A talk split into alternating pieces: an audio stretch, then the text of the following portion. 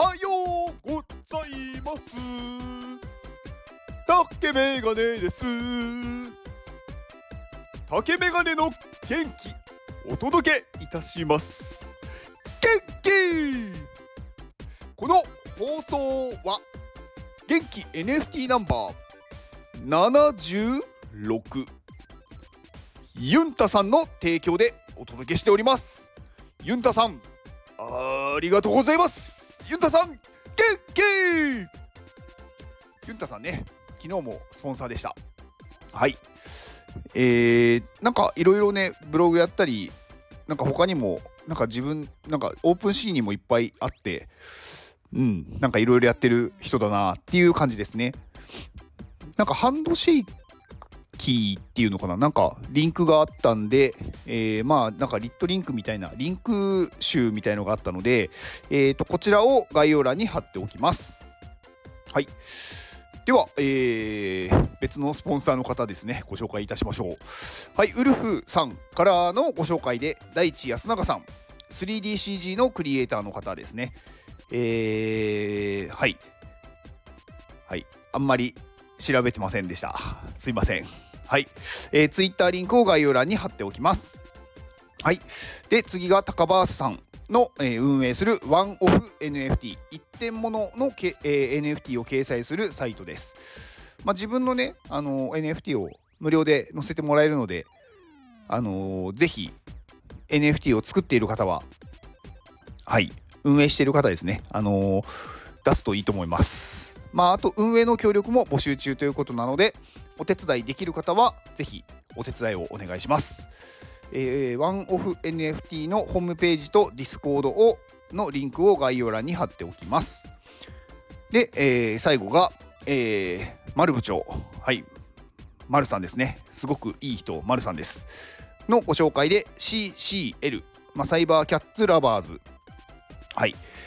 まあ、熱量の高い人たちの集まるディスコードです。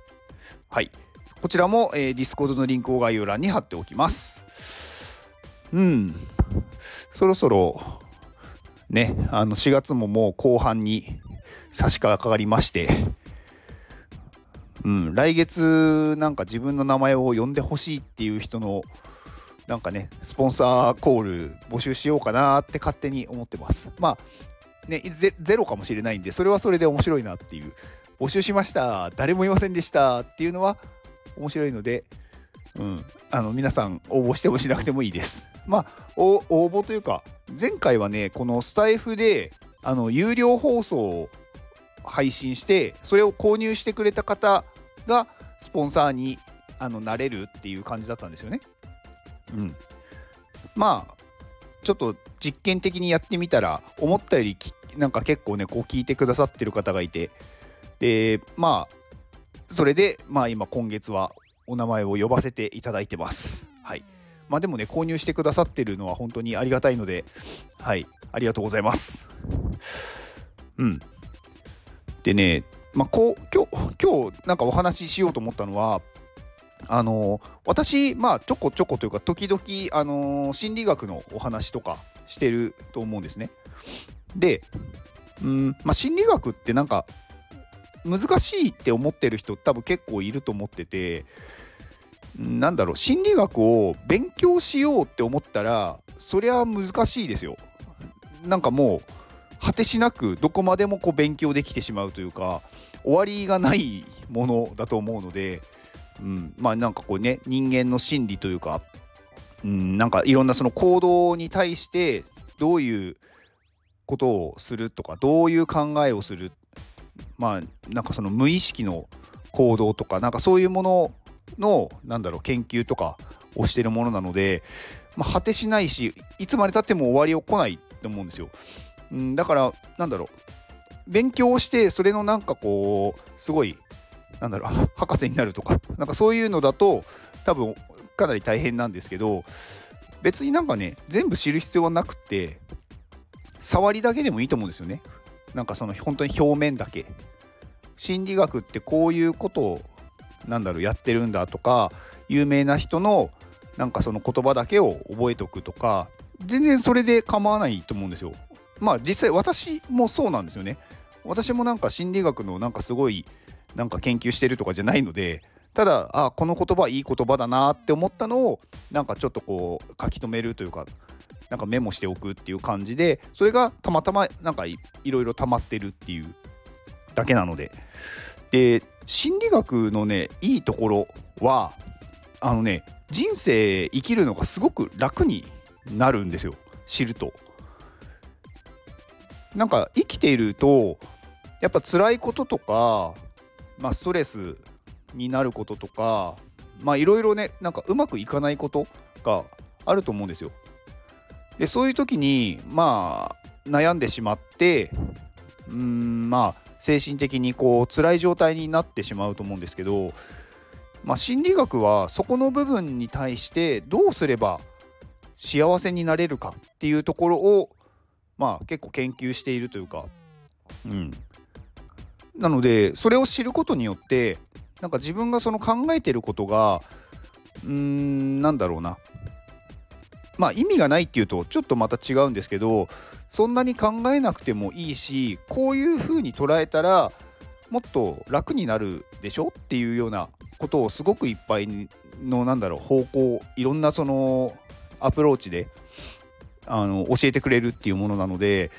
いろいろなんかね見るといいと思います。まあいろいろ見ると大変なのでもしかしたら一つの何かの、ね、心理学の本を読むっていうだけでもいいとは思うんですよね。うん。まあ例えば辛い時にんなんかの本を読むとして例えば私がまあ好きなね「あの嫌われる勇気」っていう本とかまあこれあのアドラーさんっていう人が書いた本なんで書いた本っていうかアドラーさんが言ってたアドラーさんっていう心理学者の人がまああの提唱した心理学をまあ別の方がまあ物語調にしてなんだろうアドラー心理学をこう伝えていくっていうような本で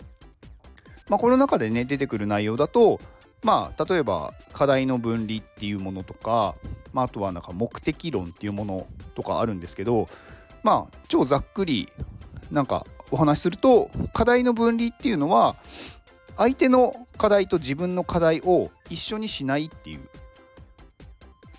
まあ、課題っていうのはなんか勉強のなんかね課題とかじゃないんですけど何かの問題とか何かやらなければいけないことがあった時にそれは自分のことなのか相手のことなのかっていうのをしっかり分けると。で相手のことに関しては考えない自分のなんだろう範疇ではないので考えても結局できないんですよ。例えば子供が勉強をしないっていう親がまあ親自分が親だったとして子供が勉強をしないっていうことに対して、まあ、その勉強をしないで困るのは子供なんですよね。なのでその課題っていうのは子供の問題なんですよ。で親が何を言ったところで子供が勉強をしなければうーんまあ子供はまあなんだろう困るんですけど親としてはそうなってほしくないから言うじゃないですか。でもそれはうーんあなたの課題ではないんですよねっていう。うん。わかりますかね？まあちょっとこれ本読んでもらった方がわかると思うんで。なので自分と相手の問題を一緒にしない。例えば相手がすごく辛い何かね、あの仕事とかですごく問題を抱えているものを一緒にもんなんだろう考えてあげるっていうのはいいんですけど提案してあげるとかでもそれを自分のなんだろうがやらなきゃいけないって思っちゃうとなんだろうそこですごいプレッシャーというかストレスがかかってくるんでそれは相手の課題なんで自分には関係ないって思っていいんですよ。うん、だからそういうふうにねなんか自分の気持ちを楽にする考え方ですかね。うんまあ、あと目的論っていうのは何かこうまあ起こった時に大体まあ多くの方はその目的ではなく原因の方原因論ってまあいう言葉で言われるんですけどこれが起こった原因はこれだと。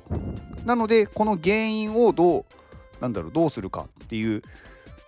風に考えちゃうんですけどそうではなくこれが起こったことに対して次どうしようっていう目的。うん、未来を考えるっていうんですかね。過去に起こったことはもう変えられないからそれはもういいと。じゃあ今からどうするのっていうことだけを考えればいいわけで過去に起こったことをずっと言ってもしょうがないと。まあ、例えば何かの仕事でミスをしましたって言った時にこのミスを起こしたのはこの人がこの時にこれをやってなかったからだ。でそれを周りの人たちも無視していたからだ。だからこれは起こったんだ。だからあなたは何だろう。仕事ができないんだとかなんかそういう過去に起こったことを言ったところで何の意味もなくって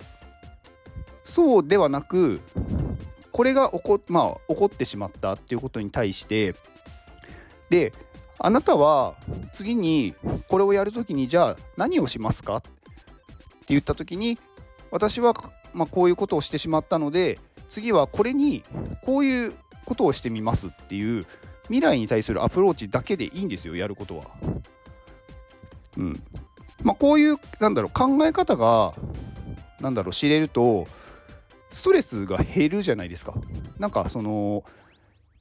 ストレスってやっぱり自分でこうしたいっていうことがうまくいかないから起こるわけで自分でこうしたいって思ったことがうまくいくようになればストレスはなくなるんですよね。うん、だからなんかこうできないこととかそもそも無理なこと過去を変えるって無理じゃないですか。それに対して悩んでるもう何も解決しないしただストレスがたまるので自分ができるこれから何をやるっていうことを決めるのはできるじゃないですか。だからそういうのが目的論なんですよね。でそうするとやっぱり楽になるじゃないですか心が。だから心理学ってなんかそういう部分が、あのー、自分を幸せにするっていうものなので、まあ、心理学をねちょっと触れるだけでもねそういうのはねいっぱいありますよ。だからいっぱい触れなくてもちょっと触れてみるだけで自分が今まで考えなかったこう捉え方とかができるようになるので、うんまあ、ぜひおすすめです。なので私はちょこちょこ小出しでなんかいいお話というか心理学に興味を持つようなことを話したりしてます。はい。まあ、うん、今日はそんな感じですよ。はい。みんな幸せになりたいじゃないですか。うん。で、みんなね、幸せになれるんですよ。うん。だから幸せになりたい人は是非あのー、まあねなんかそういう心理学の本を読むと面白いと思います漫画でもいいと思いますうんいっぱい出てるんではい以上ですこの放送を聞いてくれたあなたに幸せが訪れますように。行動の後にあるのは成功や失敗ではなく結果です。だから安心して行動しましょう。あなたが行動できるように元気をお届けいたします。元気